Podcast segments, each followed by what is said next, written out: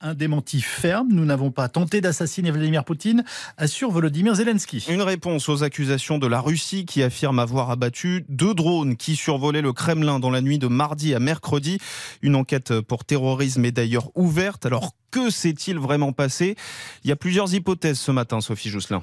Oui, première hypothèse, c'est bien l'Ukraine qui est à l'origine de cette attaque de drone. Eh bien, ce n'est pas très glorieux pour la Russie. Ça signifie que la défense antiaérienne russe n'a rien vu jusqu'à l'arrivée des drones sur le Kremlin. Ça montre aussi que le siège du pouvoir russe n'est pas protégé, pas plus que Vladimir Poutine.